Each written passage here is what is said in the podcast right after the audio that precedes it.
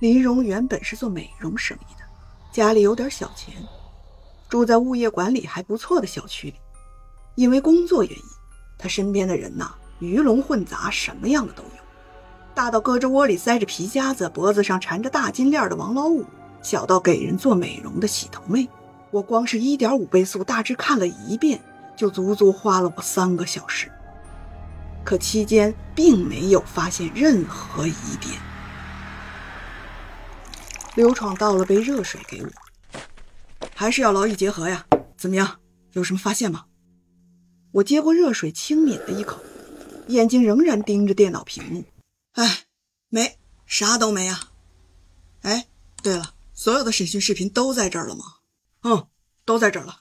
那有没有漏掉的人？没录口供的？没了。我们当时都问过的。我闭上眼，揉了揉太阳穴，重重的叹了口气。唉，而后又睁开布满血丝的眼睛，继续看审讯视频。我在想，很有可能在过去的三个小时里，自己遗漏了什么。这次我用正常倍速播放，恰巧发现视频中那个穿白衣服的短发女子眼神频频躲闪，并且一直往她身后的律师那儿看。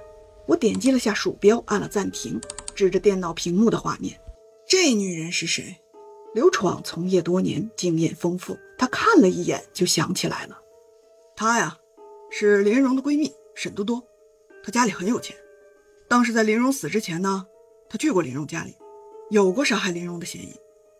不过之后律师给他做了辩证，再加上后来陈威又自首，揽下了所有罪名，沈多多呢也就被放了。我频频蹙眉，眯起眼睛，将视频画面不断放大，只见那沈多多躲闪的表情更加明显了。你看这儿，他为什么要害怕？我开始原速播放起了沈多多的笔录视频。姓名、年龄、职业。沈多多，八六年的，平时就帮人画些画像。你跟死者是什么关系？那天早上为什么要去死者家里？他是我顾客，前些日子他来找我画了张画像，我那天是给他送画像去了。可是有人说你和死者很熟啊，还是闺蜜。死者生前对你很好。此时，沈多多的脸上第一次出现惊慌失措的表情，他看向自己身后的律师。他和死者的关系，并不是证明他就是凶手的证据。重点在于，沈多多女士那天确实是去送了画像。那律师连忙说道：“监控录像显示。”你在死者家中逗留了很长时间。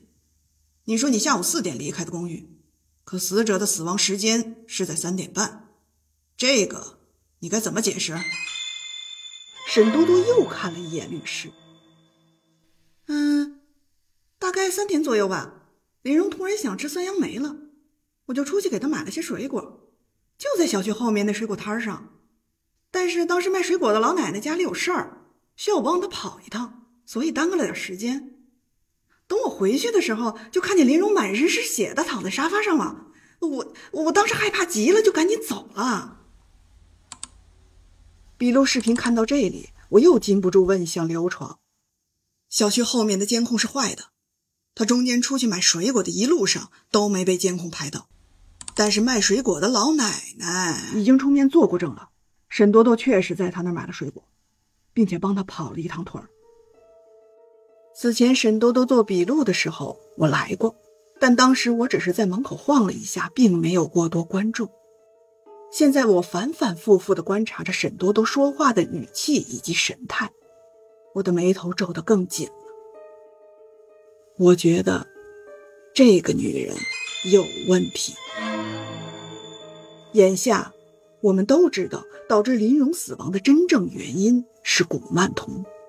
只有找到幕后的人，才能知道到底是怎么一回事。至于那个陈威吗？他究竟有没有罪，也得等到最后才能知道。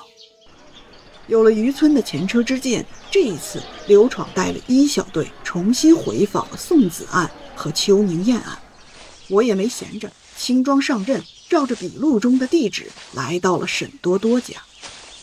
沈多多虽然是一名画家，但看样子应该很有钱。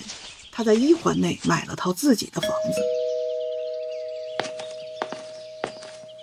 给我开门的正是沈多多，他穿着极稀的白色浴袍，黑直的头发湿哒哒的直滴水，浑身散发着扑面而来的茉莉沐浴露的香味儿。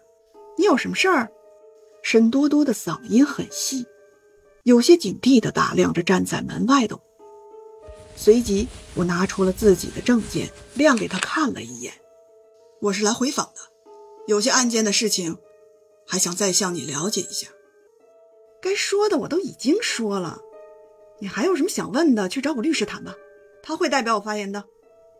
当我正想要再说些什么的时候，沈多多身后传来低沉的男声：“谁呀？哎呀！”知道了，马上就来。一个快递送错了。哎，这位先生，不送。可见沈多多拒绝的意味已经十分明显。就算我现在去找他的律师，也不太可能再掏出什么话来了。正当我不知道该怎么打破僵局时，我的电话响了。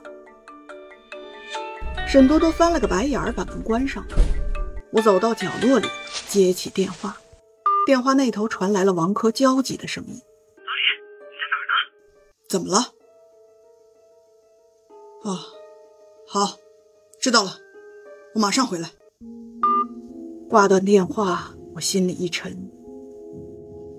验尸房里又送来了一具孕妇的尸体，死状和林荣的一样。都是腹中胎儿不见了，并且四肢和脖颈处有齿痕。